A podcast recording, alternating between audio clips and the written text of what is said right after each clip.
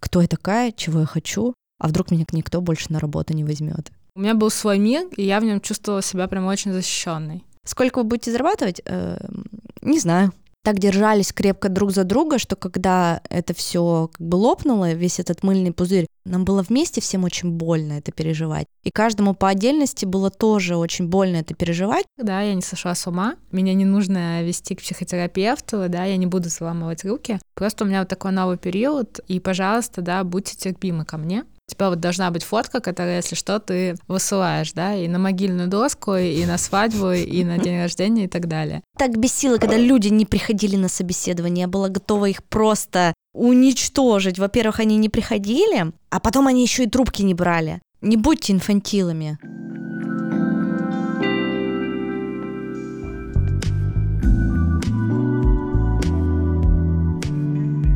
Привет, это подкаст «Нормально же общались» и я его ведущая Оля Микитась, женщина, мама, практикующий подкастер, начинающий писатель и продюсер. Я не эксперт, и здесь мы высказываем только свое мнение и делимся своим видением мира. Мой подкаст про людей и для людей. В каждом выпуске мы делимся личными историями из жизни, об отношениях, воспитании детей, любви и сексе. Мои гости — это обычные люди, а также эксперты, психологи и врачи. Сегодня тема этого эпизода будет «Быть или не быть». Мы много будем говорить о работе, о самозанятости, о том, как проходить собеседование, какие фишки, инсайты можно словить, а в этом нам поможет Ксения, она HR-директор. Ксюша сейчас представится, расскажет о себе подробно. Меня зовут Ксения Коновалова. Я HR-директор в Pizza Hut. Pizza Hut Россия, если говорить так, как мы любим. Компания Amrest это все называется, Pizza Hut KFC. А, мне 30 лет. Вот она я. Здорово. Вообще сегодня мы затронем ту тему, такую, возможно, глобальную для многих актуальную, про работу, про то, как проходить собеседование, как их не бояться, как подготовиться к новой работе, может быть, как составить резюме. Ксюша подскажет, поделится какими-то лайфхаками, вообще обсудим, какие у нас сейчас профессии в топе, что популярно, Расскажу немножко про себя, да, многие уже меня знают, знают мою историю. Мне 31, у меня двое детей, 7 лет я работала сама на себя, у меня был собственный бизнес, это интернет-магазин товаров для мам и малышей. И этот интернет-магазин был достаточно крупный до 2018 года, пока мы не обанкротились. Потом случилось банкротство, очень такое неожиданное, болезненное для меня и для моего бывшего мужа. И после того, как наш бизнес развалился, моей младшей дочке было 10 месяцев, и я поняла, что мне нужна работа. И на тот момент я не чувствовала себя каким-то классным специалистом, вообще не знала, что я умею, что я могу. И у меня была потребность просто зарабатывать хоть какие-то деньги и вообще начать что-то делать. И так как был маленький ребенок, я понимала, что я ограничена в своих ресурсах, и я нашла работу рядом с домом. Пришла в бар напротив дома, написала своей знакомой, точнее, сначала, а она была владельцей этого бара, написала ей письмо следующего содержания, типа «Привет, мне нужна вообще любая работа», описала свою ситуацию, можешь ли ты мне чем-то помочь? Она говорит «Да, приходи завтра, поболтаем». Так я попала в детокс-бар, где я в 28 лет стала барменом. То есть я 7 лет принимала людей на работу. Я была таким биг-боссом, у нас был хороший интернет-магазин, достаточно популярный. И тут я встаю за бар, учусь готовить кофе, делаю смузи. Я вообще не знала до того момента, что вообще такое детокс. Что такое детокс? Это когда ты ешь гречку с курицей или что? Или не смотришь новости. Или, да, детокс новости. Ну, где-то полгода, месяцев пять я проработала на баре и стала управляющей. И три года я провела в этой компании. Она мне очень много дала знаний, очень много новых знакомств и классных связей.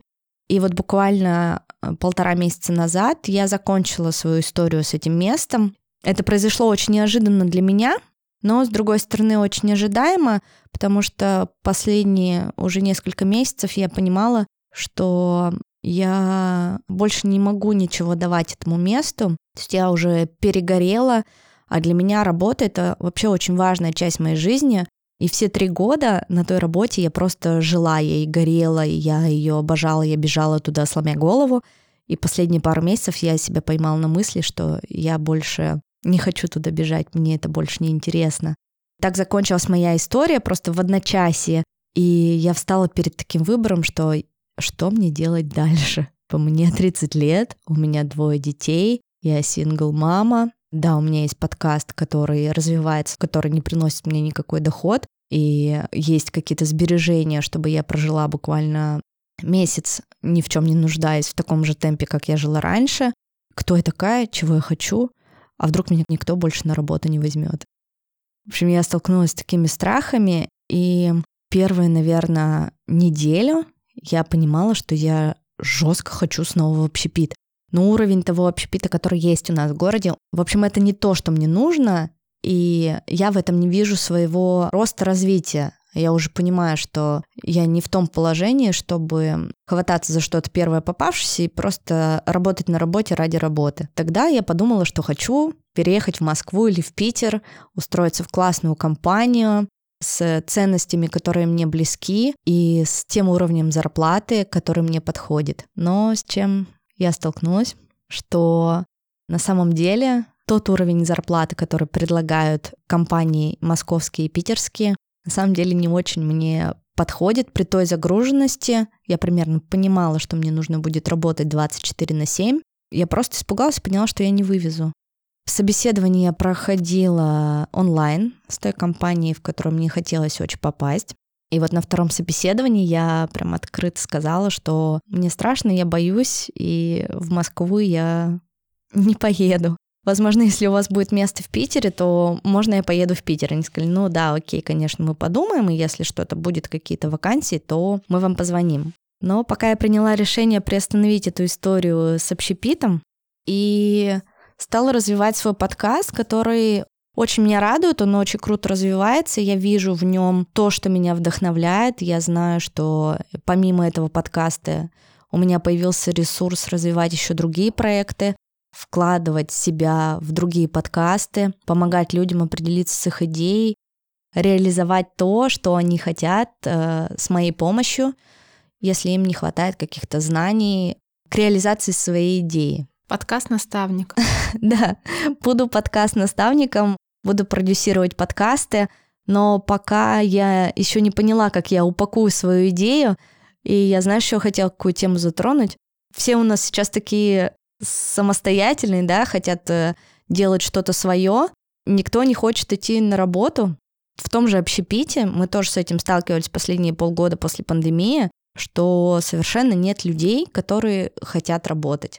То есть тут с двух сторон работает. То есть бармены, официанты, они хотят либо очень высокую зарплату и очень мало работать, поваров просто днем с огнем не сыщешь, и какие-то хорошие специалисты куда-то все пропали.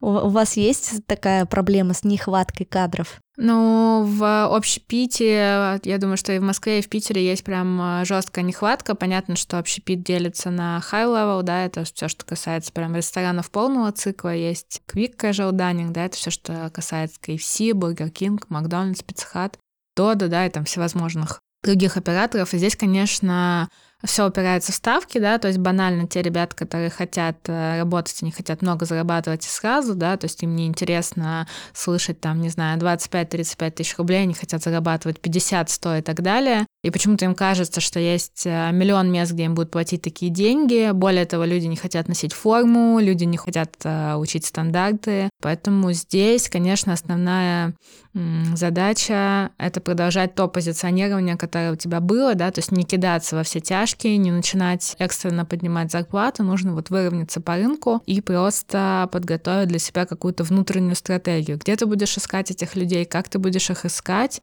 Ну и самое, наверное, сложное, как всегда, если ты нашел этого человека, как сделать так, чтобы он от тебя не убежал через месяц, через два, чтобы он не разбился о, о ту реальность, да, то есть нет смысла на входе рассказывать человеку, обещать ему золотые горы, и потом этого не делать, да, то есть такое вот найм ради найма. Поэтому да, отвечая на твой вопрос, кадровая яма, она огромная, огромно на связи с тем, что закрыты границы да, для ребят, которые были готовы там вырабатывать 300 часов плюс. Плюс очень многие ребята испугались того, что все будет долго открываться, не уехали к родным, да, где есть, собственно, мама, папа, бабушка, которые могут поддержать. Ушли, наверное, в какую-то онлайн-работу, которая тоже без конца рассказывает о том, что они будут через месяц зарабатывать 100 тысяч, если ты купишь прямо сейчас мой курс за 2 тысячи, да. Поэтому на рынке тяжело, Тяжело и интересно одновременно, потому что те, кто доходят, они доходят с каким-то очень разным опытом, да, и мы видим сейчас, что конкурентная среда, она очень острая, поэтому боремся за каждого. Ну вот, мне кажется, одна из современных таких проблем нашего современного общества — это то, что все смотрят на Инстаграм картинку и э, на крутых блогеров, которые там ездят на Бентли, э, делают себе крутое тело и транслируют, сколько они зарабатывают в месяц, и говорят, что, блин, это же так просто, чтобы ты тоже стал столько зарабатывать, и молодые ребята, там, поколение Z смотрят и говорят, а нафига нам идти барменом, официантом, и если можно стать блогером. И у нас каждый второй, по сути, хочет стать блогером. Но тут, э, на самом деле, есть тоже прикольная тема, потому что когда ты работаешь э, в каком-то большом крупном бренде, естественно, у тебя есть такая история, она называется employer бренд, да, это то, как ты выглядишь вовне, то, как ты выглядишь внутри. Почти у всех есть свои инстаграмы, есть свои ютубы, и в прошлом или позапрошлом году кидали клич. Ребята из KFC очень ну, плодотворно с этим работают, кидали клич и искали человека, который может быть вот э, условно внутренним блогером, да. И я тебе могу сказать, что вакань, ну, то есть нету такого, что ну, в компании работает больше 8 тысяч человек, и нет такого, что все 8 тысяч человек подали заявки. То есть был только один мальчик, который был готов пробовать э, как-то вот в этом развиваться. То есть это тоже, наверное, надуманное. То есть мне кажется, что Скорее, люди даже не блогерами хотят быть, а люди сейчас, вот это молодое поколение, они очень чувствуют свои права, они понимают, что они могут стать на бирже труда и получать МРОД, да, там 19 тысяч рублей, при этом не делая ничего. Более того, там, те, кто успел устроиться там барменами, официантами, когда начался начались локдауны, вот эти бесконечные выходные от президента, да, они начали тоже качать права, сколько они, ну, скажем так, не качать права, а бороться, да, за свои права, хотя никто их там не пытался обидеть, белая компания, так точно. Поэтому здесь, наверное, такой вот э, прям микс сознания. Мне кажется, здесь очень важно, опять же, говорить со своими ребятами очень честно, да, рассказывать, почему компания принимает такие решения, да, что мы будем делать дальше. То есть здесь прям очень важен э, постоянный диалог. Что касается новых людей, ну вот через все свои скажем так, радары, да, ту же правду транслировать. Ну и, наверное, сейчас основная такая история — это «приведи друга», когда те, кто уже работают и зарабатывают ну, нормальные деньги, понимают, что к ним нормально относятся, они приводят своих друзей. То есть все через личные контакты. Да, мы вернулись снова обратно к сарафанному радио, плюс, конечно же, сейчас можно там в два клика посмотреть, какие пишут отзывы, как работается, как не работается, и важно понимать, что люди пишут абсолютно разные вещи про одно и то же. Поэтому вот это вот, опять же, то, что из каждого телевизора, да, звучит, из каждого инстаграма звучит, очень сложно вообще разобраться для себя. Где ты хочешь работать, кем ты хочешь быть. Я вспоминаю себя там уже почти 12 лет назад, когда я приходила 18-летней там, студенткой. Мне было важно, чтобы ну, пардон, да, там никто меня не щипал за попку, пока я выношу пиццу, да, я искала какой-то семейный ресторан, какую-то сеть. Моя голова работала так, что я хочу как бы работать по-белому, хочу работать в безопасной среде. Я как бы точно так же спросила там у тех ребят, с которыми мы учились в школе, там на год старше, где они работают, и, собственно, пришла вот по такому же сарафанному радио. И осталась на целых 12 лет. И осталась на целых 12 лет, как мы с тобой успели, да, немножко пошептаться до эфира. Для меня большая корпорация — это вот э, некий такой, ну, по крайней мере, как мне мама с папой рассказывают про Советский Союз, да, что ты, собственно, просыпаешься и засыпаешь с мыслью, что как бы это вот э, что-то такое непреложное, что будет стоять, и, ну, скажем так, не вырасти в большой компании довольно сложно, да, понятно, что нужно прилагать усилия, и это все правда, но вот э, расти внутри корпорации, у которой есть светлое будущее, это круто, ну, по крайней мере, опять же, для меня, да, это сработало. Я знаю многих ребят, которые ушли, ушли там куда-то по специальности, да, и это очень часто бывает, когда приходят студенты 18 лет, проходит там 4 или 5 лет, и они уходят по специальности. Но, опять же, да, нужно понимать, ну, я, например, работаю по специальности, я социальный работник с молодежью, Собственно, я HR-директор и, и работаю с молодежью. То есть для тебя это компания гарант стабильности? Гарант стабильности, плюс, э, опять же, да, для меня это было прикольно, потому что я на первой сессии, да, на первом курсе я пошла, устроилась на работу, и пока мои там э, однопарники, не знаю, сейчас не, под, не подберу слово, в общем, те, с кем я училась. Однокурсники. Однокурсники, да-да-да, однопарники. А, ждали стипендию, да, или там а, искали, где кино по акции, да, я там понимала, что у меня есть стабильный доход, мне не нужно было искать кино по акции. Плюс у меня была прям своя банда, поскольку мы дружили ресторанами, у нас была своя тусовка, мы вместе отдыхали, вместе работали там влюблялись, расходились, женились и так далее. То есть это прям такая э, суперсемейная атмосфера. Поэтому у меня был свой мир, и я в нем чувствовала себя прям очень защищенной. Ну вот как раз к теме о семейности, да, для меня, мне кажется, я выстроила такую структуру на своей прошлой работе, то есть у нас была небольшая команда, состоящая из 10 человек. Я ее по крупинкам собирала, можно сказать, и выстроила такую структуру семейную. Я потом много раз, когда ушла с работы, анализировала и на собеседовании тоже поделилась своими мыслями, что скорее я считаю это минусом, чем плюсом. Да, я сейчас объясню почему.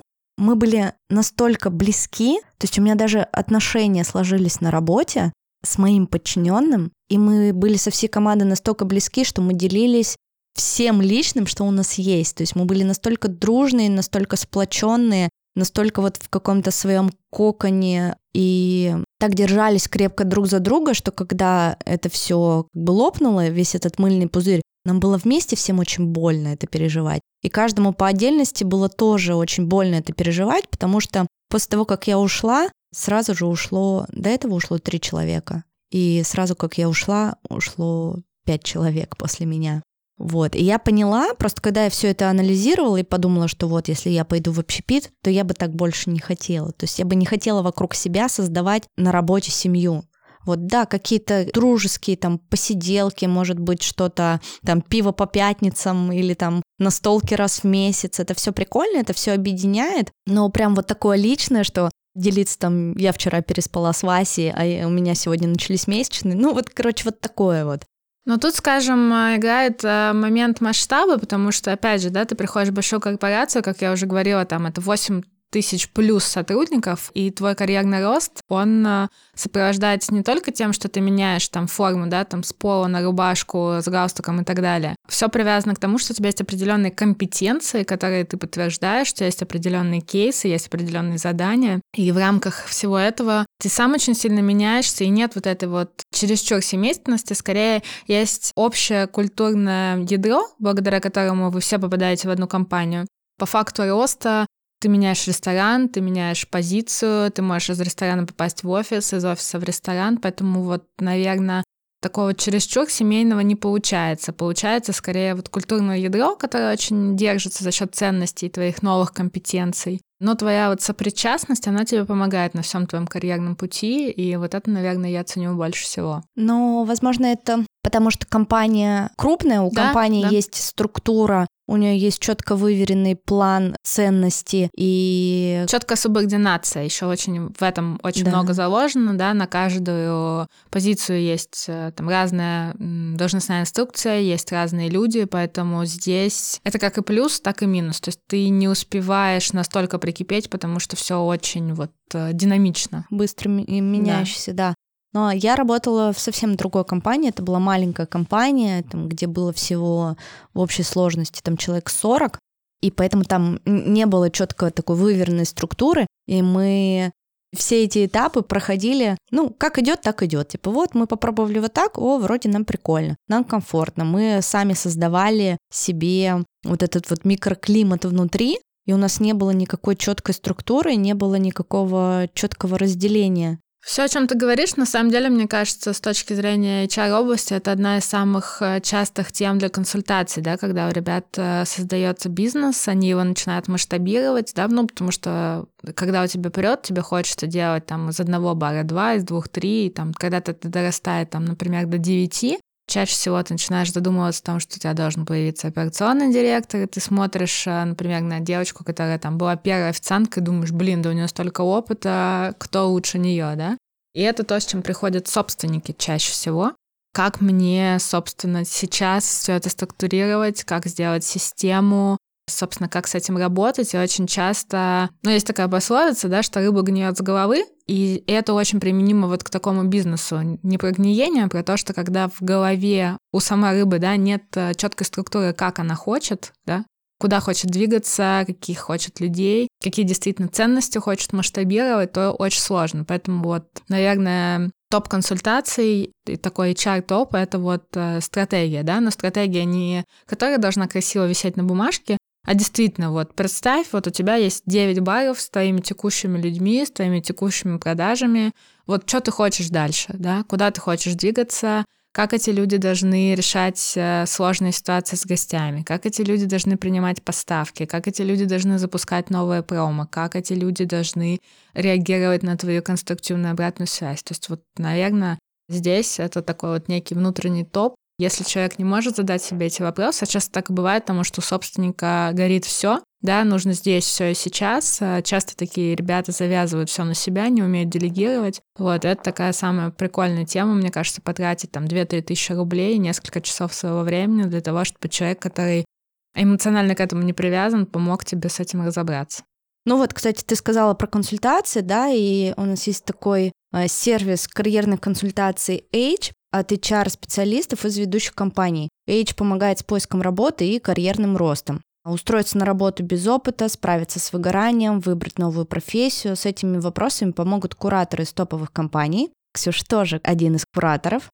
Кураторы есть у Яндекс, Mail, Skillbox, Тинькофф и Setters. И недавно появилась такая возможность у ребят подарить консультацию своим близким. А по промокоду нормально маленькими английскими буквами в Age вы можете получить консультацию с 10% скидкой у любого куратора. Также, например, у Ксюши. Обращайтесь. Да, ссылка на Age будет в описании к этому профилю. Также я укажу там название промокода. Обязательно воспользуйтесь, если у вас есть такая потребность, если вы сейчас находитесь в поиске работы, или, как вот сказала Ксюша, это очень круто для собственников бизнеса, если вы хотите структурировать свою команду, понять, что вам нужно, какие вам нужны люди в команде. В общем, обязательно воспользуйтесь. Кстати, к теме о команде. Буквально вчера я поняла, что для того, чтобы развивать в дальнейшем подкаст и развивать себя, делать подкасты другим людям, мне нужна команда, то есть что я одна со всеми своими гениальными идеями просто не справлюсь, и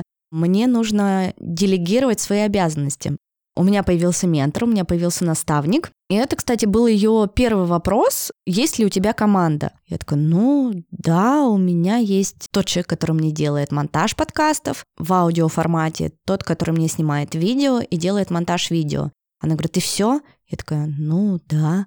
А кто пишет тексты? Я говорю, ну, я сама пишу тексты, типа, потому что мне это нравится. А кто продает рекламу? Я говорю, я сама продаю рекламу. А кто вот это, вот это, вот это делает? Презентации отправляет, общается, гостей находит. Я такая, я. Она говорит, ну ты же понимаешь, что делая все сама, ты просто через месяц перегоришь, устанешь, тебе станет это неинтересно, и давай срочно ищи команду и делегируй все это, все, что ты как она мне сказала, сделай два списка, вот это я люблю делать, вот это я делать хочу, вот это я делать не хочу и ни в коем случае не буду, мне под эти задачи нужны люди.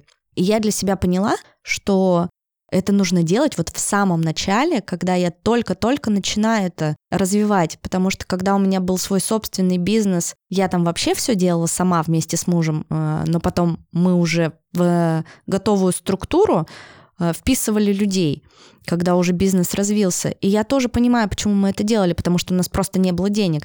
Мы создали этот бизнес из 20 тысяч рублей и э, быстрее начали работать, работать, наращивать, наращивать, наращивать. Потом поняли, что нам нужен такой человек, взяли в команду. Еще один человек взяли в команду, то есть по потребности.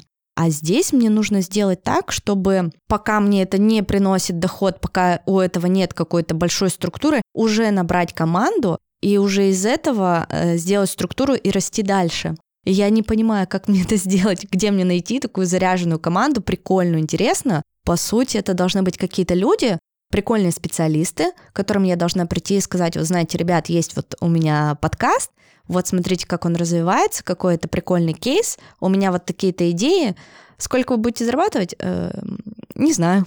Но тут, на мой взгляд, э, у меня был такой опыт. Э, у меня есть приятель, который очень увлеченно делает мебель. Он э, живет в Питере, и много-много лет он тоже занимался всем сам.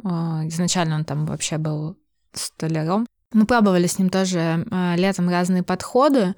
Я живу в суперреальном приземленном мире, и мне кажется, что пока у тебя нет определенного оборота, набирать команду, ну, слишком сложно, потому что на тебя еще начинает давить ответственность, что тебе эту команду нужно кормить.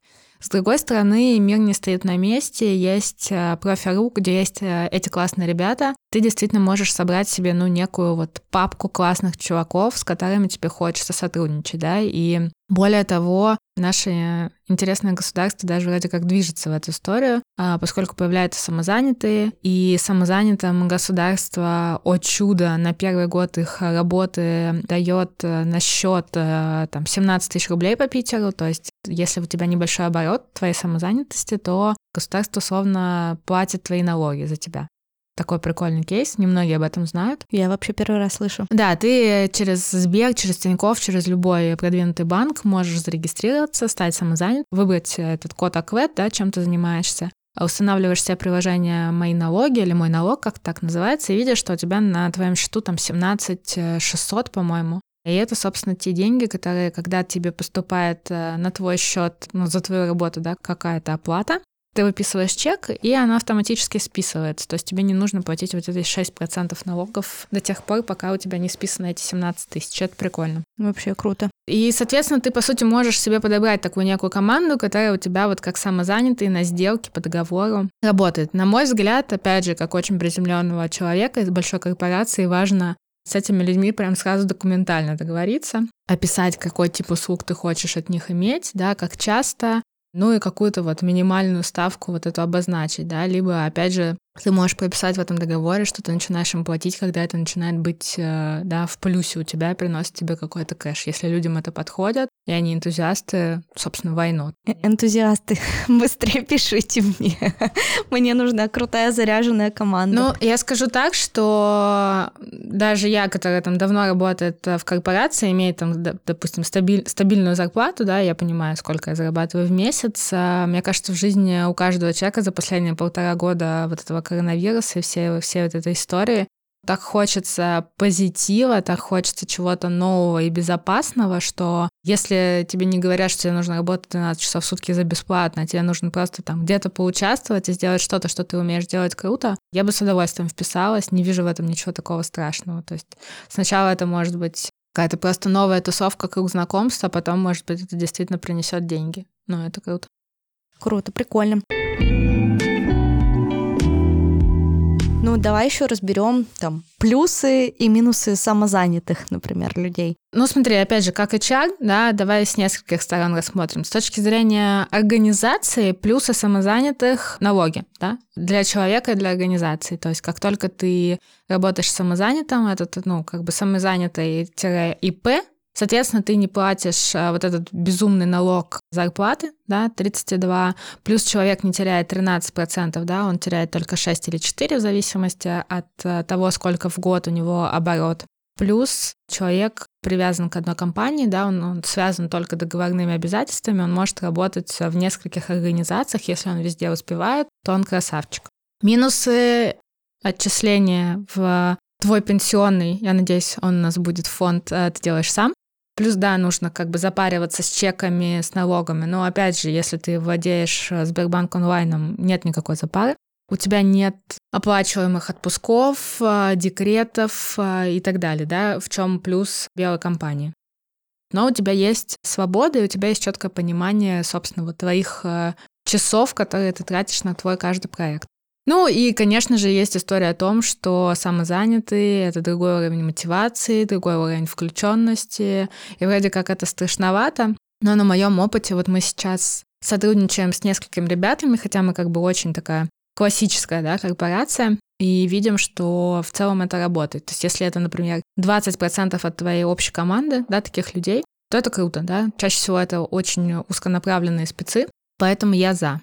у меня, получается, был опыт в трех разных компаниях, да, первый это опыт у меня был в международной компании, я работала в Хаяте 12 лет назад, это был прикольный опыт, и из него я почерпнула, мне кажется, сейчас не очень много изменилось в плане вот этой вот международки, да, что мне нравилось при работе в э, очень крупной компании.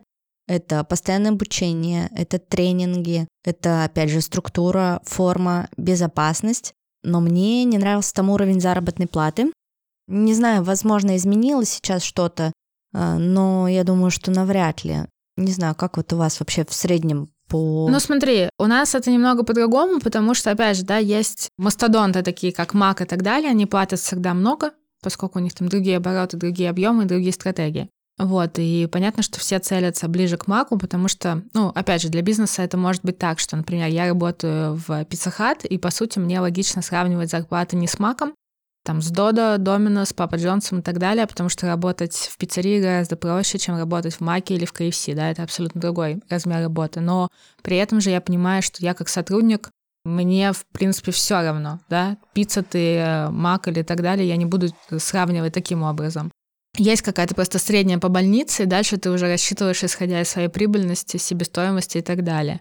Что касается Хаята и так далее, ну вот э, тоже мы с тобой пошептались, мне кажется, что здесь э, сильно зависит от общей стратегии компании, да, многие растят внутренние кадры, да, ты получаешь там на 20-30% меньше рынка, да, но при этом ты вот обучаешься, ты как бы сыт накормлен и так далее, и считается, что априори ты не можешь стоить столько же, сколько стоит э, там такой же спец на рынке, потому что ты как бы вырос внутри компании, и come on, мы тебя всему научили, да, мы тебя вскормили, а ты тут еще и денег хочешь, поэтому все очень сильно зависит от того, вот условно, как на входе, что тебе пообещают и какая вообще общая политика партии. Ну вот из плюсов еще хотела сказать большой компании. Это, опять же, такая вот команда, командный дух. Они очень сильно его развивали. И еще мне понравилась у них такая тенденция. Они сразу об этом сказали при устройстве на работу. Но так как я работала на позиции там официанта в банкетной службе, мне это было не актуально. А вообще при росте, во-первых, там есть рост, и там есть э, такая штука, что каждые три года они тебя переводят в другой отель обуславливают это тем, чтобы человек не прикипел к работе, не оброс связями, и у него не замылился глаз. И мне кажется, это очень прикольная такая инициатива, что у них вот в международных компаниях есть такое, что человек не засиживается на одном месте, у него есть постоянно какое-то движение, он чувствует карьерный рост. Да, опять же, возможно, цена на рынке его не очень большая, но зато у него есть стабильный социальный пакет.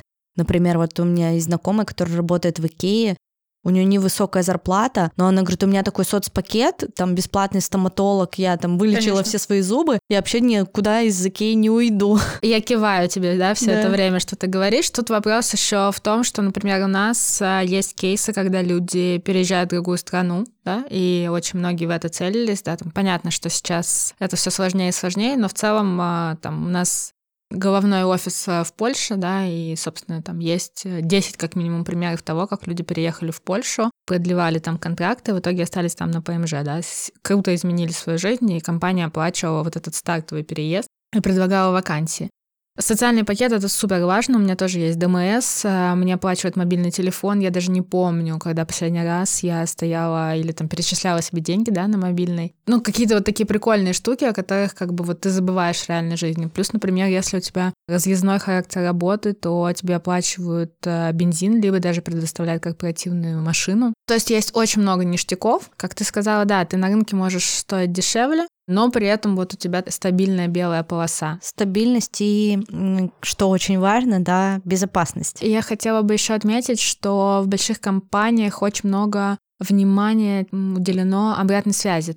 Не в формате того, там, ты дурак, а ты молодец, в формате того, что, опять же, мы с тобой шептались, да, там о дизайне человека или это MBTI и так далее, вот все эти новомодные истории, когда нужно посмотреть глубь себя, большая компания чаще всего уделяет этому прям внимание, берет это фокусом, то есть каждый год у тебя есть некий чекап твоих компетенций. Понятно, что есть э, некое, ну, скажем так, жульничество в этом, то что, естественно, у компании есть ну, свои потребности, и ей важно тебя обозначить э, тем или иным образом, но в целом ты получаешь такую вот Э, достаточно обширную, ну, скажем так, книжку твоих компетенций, способностей, а если возвращаться к теме того, что, да, там, мне 30, и я решила, что я не хочу больше работать там, где я работала, хочу что-то новое, то это такой очень хороший плацдарм, от которого можно оттолкнуться, да, ты берешь свою последнюю оценку, заходишь на HeadHunter, смотришь, э, выбираешь себе пять компаний мечты, ну, не знаю, например, там, я хочу работать в самокате, да, я хочу понять, вообще тяну я, дотягиваюсь я до самоката или нет. Я смотрю свою оценку, смотрю вакансию, на которую я бы хотела попасть в самокате, например, и соединяю. И понимаю, что как бы вот там я близко или я не близко, где мне нужно научиться, где мне нужно подтянуться и так далее. Ну, то есть это вот лайфхак, которым я прям рекомендую пользоваться и, и делать это с собой раз в год. Первое время это болезненно, но это очень полезно. Ты смотришь, э, собственно, кто ты, где ты и как, какая планка у тебя сейчас. Прикольно. Я вот сейчас такая сидела, думала и поняла, что у меня, оказывается, было совсем вот четыре разных кейса в жизни с 18 лет, работы. То есть это первая международная компания. Второй опыт у меня был это собственный бизнес, где я набирала команду, но работала сама на себя, занималась там всеми налогами, и у меня за все болела голова да, как собственник бизнеса. Третий был, это я была наемным сотрудником. И вот сейчас, получается, я стала самозанятой. То есть все, что можно было, все форматы какой-то такой своей работы я перебрала и вот сейчас я нахожусь пока в самом начале пути самозанятости. Пока не могу сказать, нравится мне или нет. Может быть, потому что как раз это самое начало пути, и я пока только такими медленными шажочками иду, прощупываю почву, пытаюсь понять, куда мне двигаться дальше, как мне это развивать, монетизировать, потому что, конечно, я заинтересована в том, чтобы уже начать зарабатывать и чтобы мне было на что жить. И с другой стороны, тут я, опять же, у меня страх возникает, что мне нужно набирать команду. То есть вот на своей прошлой работе я набирала команду, но я а, они приходили, и я им могла сказать четко их обязанности, четко сколько они будут получать, на выходе как они будут работать, какой у них будет график. Да, у меня было какое-то представление. Также, когда у меня был свой бизнес, я тоже примерно все это представляла. А сейчас, пока вот это такой проект какой-то облачный, я не понимаю, как это все структурировать. Есть на самом деле такая прикольная практика, называется future back thinking. Это когда ты не думаешь о том, куда ты хочешь прийти, а представляешь, вот ты садишься в своем полном дзене, не знаю, зажигаешь свечи, раздеваешься, режешь арбуз, в общем, любые свои методики используешь, и представила, что ты вот уже там, где ты мечтала? Не знаю, ты топовый э, подкастер, да, с тебя, не знаю, берут пример, у тебя крадут идеи, не знаю, тебя приглашают на радио и так далее. Ну, не знаю, какие. Ты прям это фиксируешь, записываешь, какой ты, где ты, что ты умеешь, сколько у тебя подписчиков, не знаю, подскажи мне, что ты накинь. Слушателей. Да, да, слушателей, слушателей, да. И ты отматываешь назад. То есть ты думаешь о том, я уже здесь, я уже на вершине горы, и ты отматываешь назад, что я делала для того, чтобы сюда прийти. И это какая-то такая, вроде бы кажется ерунда, а с другой стороны, ты можешь как будто бы представить какие-то сразу острые углы, э, какие-то проблемы или какие-то прикольные события. И это помогает в том числе настроиться на том, что мне говорить людям, да, что они должны делать. Это такой тоже план, который отматывается назад. Плюс у тебя вообще идеальная ситуация, у тебя есть ментор, который сто пудов может тебе на этапах подсказать.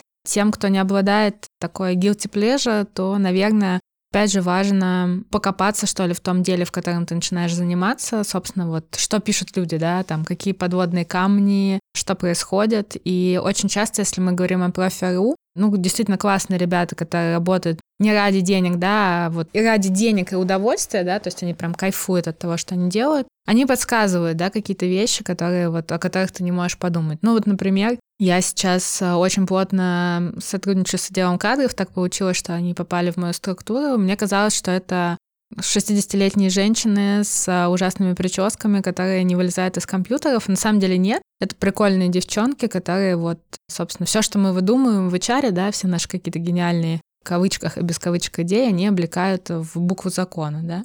И это вот какая-то тоже такая прикольная тема, когда ты задумываешься снизу вверх, собственно, что тебе нужно сделать. Поэтому вот я прям рекомендую сесть, представить, что ты уже прям на коне, и отмотать, собственно, как ты на этого коня залезла. Прикольно, попробую.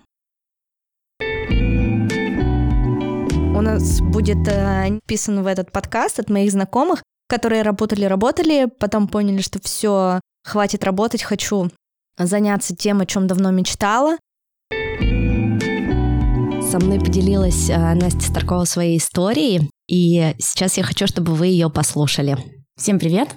На данный момент мне 38 лет, у меня двое детей, и я занимаюсь тем, что пеку торты. В настоящий момент я пеку торты на заказ. Вообще моя история началась э, с того, что я ушла во второй декрет и поняла, что хочу посвятить себя семье, потому что первая моя беременность протекала во время студенчества, и, по сути, моя старшая дочь была воспитана моими родителями, потому что я продолжала учиться на дневном отделении. И когда родилась вторая дочь, то я пришла с чистосердечным признанием к своему руководителю, будучи сама, на самом деле, начальником юридического отдела, я юрист по образованию и по профессии, я пришла и призналась, что больше я не выйду к ним в компанию, потому что хочу посвятить себя семье. На что на самом деле он усмехнулся и сказал, что быть такого не может. Он знает, какая я энергичная, активная и ждет меня через три месяца. И вообще меня ждало повышение в должности.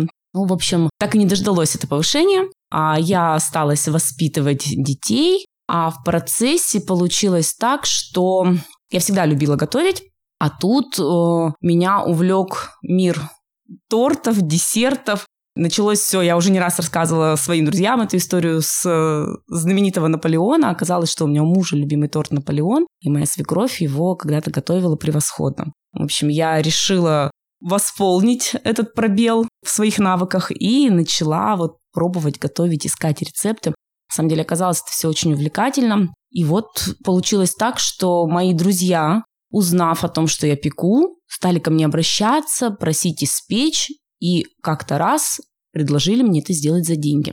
На самом деле это был очень сложный момент, потому что мне было неудобно брать деньги, казалось бы, за что?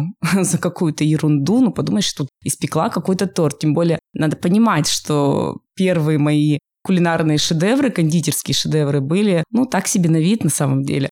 Конечно, вкусные, но так себе на вид. И, в общем, друзья были категоричны, деньги пришлось брать. Мне это понравилось. понравилось то, что я могу находиться в семье, быть дома, заниматься чем-то любимым, де- любимым делом, которое приносит мне удовольствие и окружающим тоже от этого хорошо. К тому моменту, как истек срок моего декрета, я собрала волю в кулак и написала заявление на увольнение. И с тех пор в найме я больше не работала, а торты из моей жизни так и не смогли уйти. Хотя были разные у нас кризисные точки, когда я думала, все, хватит, прекращаю. Когда-то даже обороты нарастали. Однажды это переросло даже в открытие пекарни ну, недолго у нас это было, 9 месяцев, но тем не менее, то есть это тоже такой опыт был, когда вроде хотелось куда-то дальше идти, развиваться. Потом э, было открытие кулинарной студии, тот момент, когда захотелось свои знания кому-то передавать. Ты почувствовал себя уже способным на это, потому что я тоже училась. То есть, а, несмотря на то, что я самоучка, так скажем, но я посещала различные мастер-классы, а, ездила и в другие города, плюс там онлайн разное обучение, и ты чувствуешь уже в себе потенциал делиться. У нас появилась кулинарная студия, такая была Бейкбург. А ввиду пандемии мы вынуждены были ее закрыть. Возникли сложности, соответственно, люди не посещали такие мероприятия, там с арендой были моменты, тоже такие неурядицы, и мы закрылись. А торты опять остались, вот они живучие, и так и продолжают идти со мной. Я поняла, что мне это доставляет удовольствие, потому что у меня подбираются какие-то мои люди, среди моих заказчиков. И в каждый торт, на самом деле, а, я вкладываю свою душу, и я вот вроде трачу время, отдаю силы, но получаю мощный заряд энергии и чувствую себя нужной, занятой, и при этом не страдает моя семья, то есть я присутствую в жизни своих детей, потому что я понимаю, на самом деле, что это тоже очень важно. И я бы не смогла столько времени уделять семье, если бы я где-то работала в найме. В общем, тут у меня такой баланс эгоизма и ощущение своей какой-то задействованности, значимости. В общем, я на этом балансирую.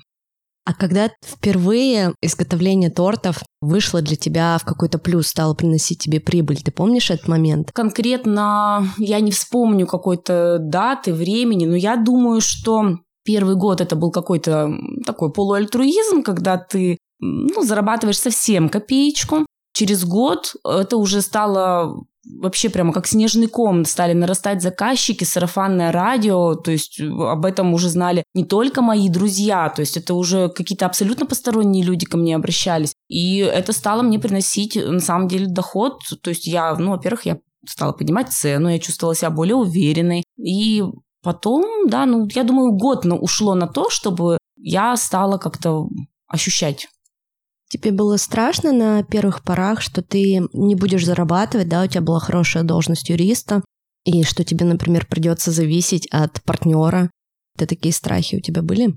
Как партнер вообще отреагировал на твое хобби, что ты решила уйти с работы? А вот э, партнер отреагировал у меня хорошо. И здесь такой момент, что я даже в последующем как-то раз ему сказала, а, в том, что моя карьера дальше не стала развиваться, виноват ты. Ты меня поддержал вот зачем-то в моей глупости. Я вот такая импульсивная, решилась на это, а ты вот зачем поддержал? Нет, чтобы сказал там, да как так, ты там просрешь образование свое, как так можно? Нет, муж меня вообще категорически поддержал, и я ему благодарна, что он меня вообще поддерживает во всех моих бредовых идеях, начинаниях. Это просто святой человек. Страха зависимости как такового у меня не было, финансовой зависимости. Но амбиции всегда присутствовали, и именно они меня толкали. У меня есть какое-то мое внутреннее всегда желание доказать, что я могу, могу сделать, э, могу заработать, э, могу сама что-то там пойти купить, на что-то потратить там и для семьи, и для себя. Вот этот момент есть. И не знаю, он даже иногда во вред может быть. Но какой-то вот этот перфекционизм и амбиции, они присутствуют. Я знаю, что у тебя а, взрослая дочка. Сколько ей сейчас? Ей сейчас 19. 19. Она в институте учится? Ну, так скажем, она сейчас будет поступать. То есть она сейчас училась на заочке год, а сейчас будет поступать на очное. А как ты ей помогла, например, с выбором, э, куда она хочет пойти, или она самостоятельно абсолютно принимала решение? Вот здесь э, тоже такой момент, что я достаточно авторитарный человек, и как мама, то есть я люблю давать указания, показывать свою значимость, э, но мой собственный опыт как раз-таки дает мне понять, что ведь я поступила таким образом, я реально вот э, слила свое образование, условно говоря, формально. Хотя, безусловно, какой-то бэкграунд это дает, это мощный бэкграунд, это мой круг общения, это все равно знания, кругозор и так далее. Мне очень хотелось начать советовать что-то дочери, и я поняла, проанализировав все, что я не должна этого делать. Это ее жизнь. И вот я люблю такую фразу «наши дети не наши дети» и стараюсь сама себе почаще это говорить. Поэтому я не стала ее никуда направлять, толкать. Э, она выбирает сама, я стараюсь ей довериться. Конечно, у меня случаются разные панические атаки, а вот а что будет? И все-таки вот такое, знаете, тоже там юрист и экономист, ну вот это профессия. Ну а остальное, ну что это? Это все глупости. Но потом я подхожу к зеркалу, смотрю на ту глупость, которую вижу в отражении, и понимаю, что в общем, надо помолчать, поэтому нет, я вот стараюсь не лезть, бывает тяжело, да. Я просто сама столкнулась с такой ситуацией, часто делюсь своей историей, что я закончила школу в 16, то есть мне нужно было определиться. Я тоже, кстати, в 16. С выбором, что мне делать дальше, mm-hmm. уже в 16 лет. Сейчас я понимаю, что это, конечно, еще абсолютные дети, не знают, чего хотят, что любят. Но мне всегда хотелось быть э, журналистом, мне нравилось писать. Еще меня кидало в актерство, мне хотелось стать актрисой. И когда я после школы говорила родителям, что я хочу переехать в Питер, поступить на журналистику или поступить в театральный, даже готовилась, они сказали, актриса – это не профессия. Лучше ты станешь госслужащим. А у меня первая любовь в конце 11 класса случилась. И я такая, ладно, фиг с вами, стану госслужащим. В итоге стала кадастровым инженером. И в институте пять лет проучилась, закончила. И всегда честно признаю, что со второго курса я э, ни одной работы не сделала сама, потому что это вообще было не мое. Мало того, что я не умела рисовать, это сплошная начерталка. И к тому же э, там была одна сплошная математика, геометрия, а я вообще, я и цифры, это просто из разных параллельных вселенных. Но, опять же, сейчас, конечно, я не жалею о том, что я училась в Горном, у меня оттуда тоже большой круг знакомств, и вообще это был интересный опыт. Но как говорится, тексты все равно пришли в мою жизнь рано или поздно, и я начала заниматься тем, что мне действительно вот в детстве отзывалось. Я надеюсь, что нашим детям повезет с нами, и они это оценят, да, вот с учетом нашего да. вот такого опыта. Поэтому я прекрасно тебя понимаю. Я рада тоже, что я какой-то нашла свой отклик, и меня никто не останавливал в последующем. Ни родители, ни муж. Они мне, меня не тыкали не говорили, а вот мы в тебя вложили, мы старались, и вот и где, где это все? Что ты сейчас там на кухне фартуки торты печешь? Что за фигня? Нет, меня они поддерживали, я очень благодарна, поэтому я стараюсь отдать детям вот взамен тоже вот эти чувства, что я их люблю не за тот выбор, который они сделают, просто потому что они мои дети. Но вот все равно э, стереотипы общества иногда давлеют. Вот никуда от этого не денешься. Но я думаю, что мы работаем в правильном направлении. Я благодарю тебя, Настя, что поделилась своей историей. А мы разберем, да, шаги? Ну, наверное, да, шаги. Опять же, да, я говорю с позиции супер приземленных людей, которые любят вкусно кушать, хорошо одеваться и крепко спать. Это я. На мой взгляд, э, здесь всегда путь должен быть такой. Во-первых, задать себе вопрос, э, собственно, вот я люблю печь торты, я действительно представляю, что я как бы сижу дома, пеку торты, и это действительно то, что мне в кайф, да, вот прям задать себе этот честный, откровенный вопрос и провести некий соцопрос у своих, там, не знаю, любимых, нелюбимых, вот я действительно круто пеку торт или нет. Ну, то есть тебе обязательно прям нужно собрать обратную связь для того, чтобы потом не разбиться вот эту жестокую реальность, что, может быть, ну, ты просто делаешь это неплохо, да? Для того, чтобы, опять же, написать план. Ну, про то, что у тебя должно быть как минимум три оклада, да, там в корзинке, это как бы, ну, наверное, такая база. Ну, желательно, желательно, да. У меня было два оклада. Ну, как бы уже неплохо, да, когда ты вот распределяешь эту историю. На мой взгляд, еще очень важно поговорить с близкими, сказать, что как бы у меня не течет чердак, да, я не сошла с ума, меня не нужно вести к психотерапевту, да, я не буду заламывать руки. Просто у меня вот такой новый период, и, пожалуйста, да, будьте терпимы ко мне.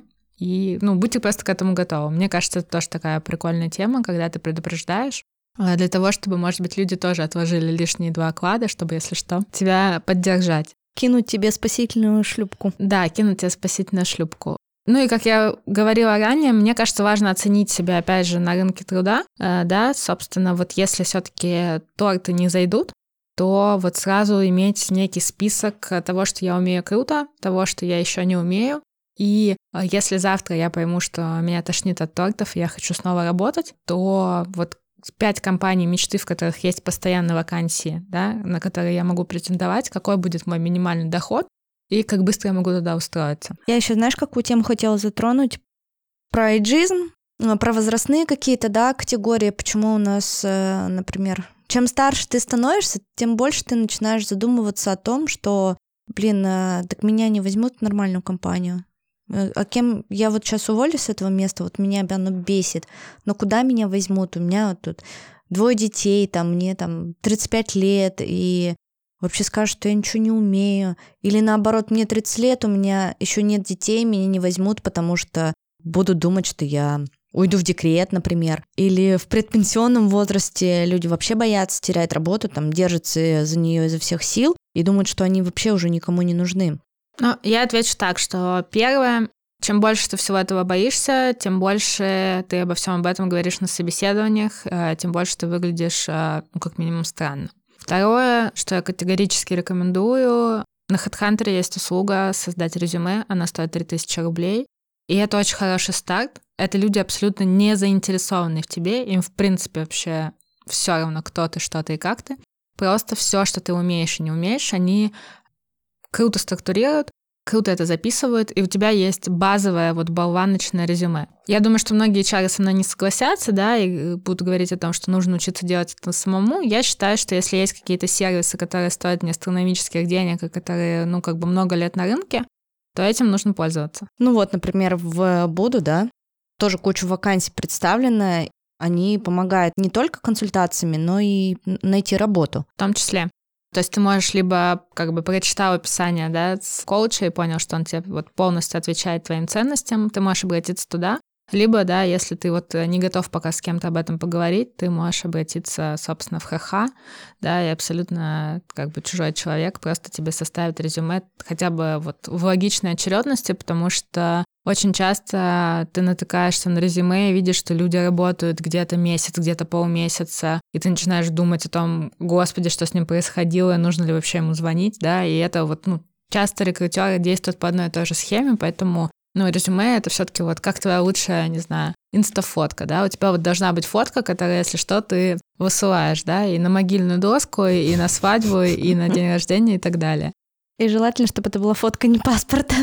Да, и желательно, чтобы это была фотка не паспорта. Плюс, на мой взгляд, очень важно на собеседовании не быть вот таким вот э, сухим, э, структурированным человеком. Обычно ты просишь там типа Расскажи, пожалуйста, о себе через э, свои таланты. И люди просто начинают перечислять все то, что я только что читала в резюме. Come on, я умею читать, я уже как бы прочитала до того, как тебя зовут какой-то номер телефона. Поверь, дальше я тоже просмотрела. Типа, иначе бы... бы ты тут не сидел. Да, иначе ты бы тут не сидел, или я бы тебе вообще не звонила, и как бы, ну, не надо мне перечислять, а они прям в запой э, чуть ли не читают все, что они написали на ха-ха.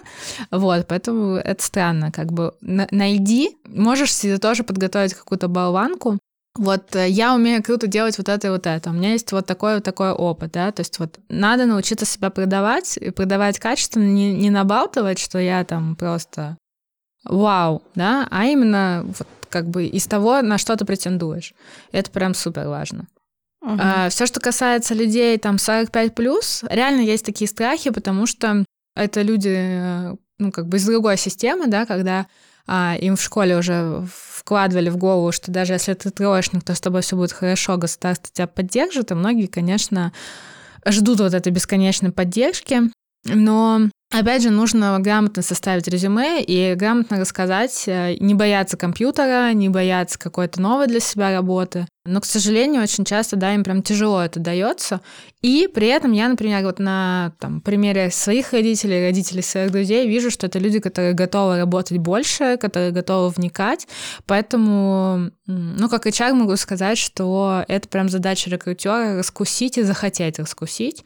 А, и могу сказать, что нет в больших компаниях задачи не брать людей там 40 плюс или 30 плюс. Мне кажется, это вообще дурной тон смотреть на то, сколько у тебя детей, или... Ну, это так, очень странная тема, потому что сейчас никогда не угадаешь. У тебя может быть э, семеро детей, при этом ты турбовеник, у тебя пять нянь, ты как бы, не знаю, ходила на курсы экстремального вождения, умеешь скакать на лошади, и как бы у тебя гибкий ум, а, и ты как бы, ну, прирожденный лидер. И ты крутой специалист. Да, просто ты научись об этом рассказывать. Не говори о том, что Блин, у меня трое детей, да, то есть ты как бы... Вот... У меня трое детей!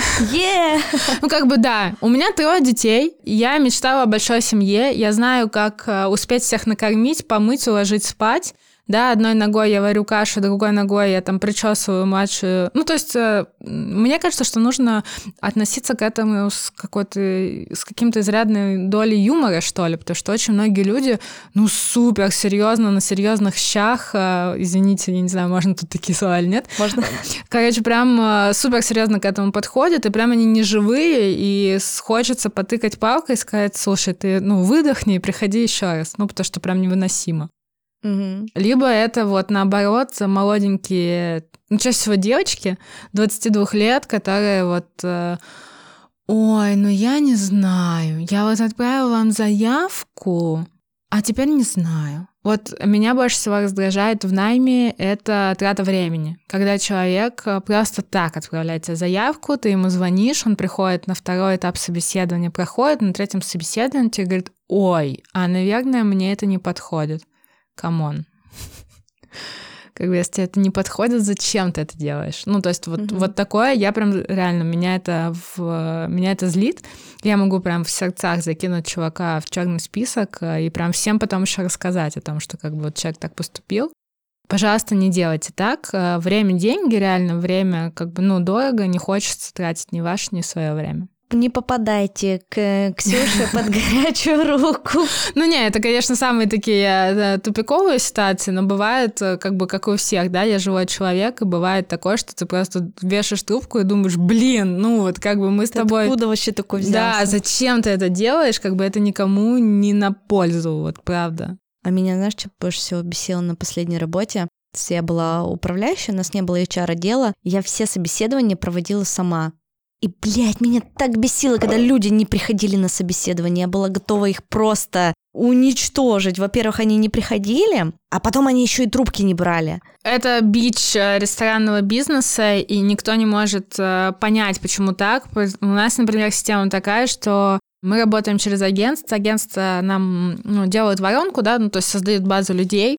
С ними общается колл-центр, они записываются через сайт на собеседование, ты им звонишь, он слышит как бы откуда ты, э, скидывает тебя и блокирует тебя. Я не знаю, не понимаю. Ну, то есть, когда тебе звонит э, какой-то очередной чувак из Сбербанка и говорит подтвердить перевод, я понимаю, почему это блокируется, да? Я понимаю, почему ты блокируешь, когда тебе звонят из стоматологии. А люди, которые, я не знаю, это, видимо, какая-то какой-то сорт инфантильности или что-то, или есть какие-то люди, которые учат, что, типа, ты можешь э, заблокировать и не прийти, это очень странно, но в общепите это просто бич, рок и так далее. И неважно, Макдональдс, это KFC, Shell, что угодно, любая белая компания сталкивается с тем, что из 10 человек 8 э, просто не возьмут трубку и пропадут. Более того, есть люди, которые проходят финальное собеседование, устраиваются на работу, на них заводится трудовая книжка, на них заводится медицинская книжка, и они пропадают, и потом у нас есть кадровые инспектора, которые разыскивают этих людей по адресу, ходят к ним домой, э, находят их родителей, и родители такие, что? Он устроился на работу?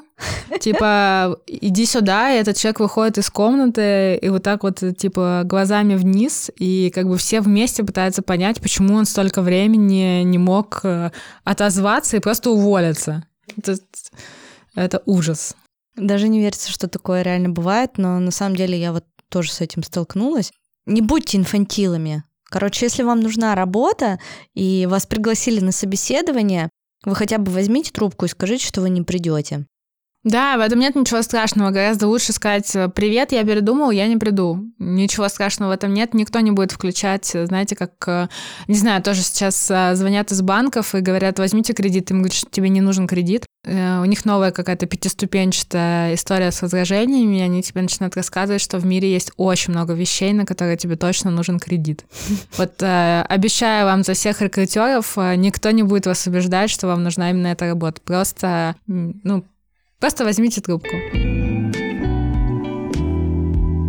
Хочу поделиться с вами своей радостью. Я запустила второй подкаст. Он называется «Сложно не сказать».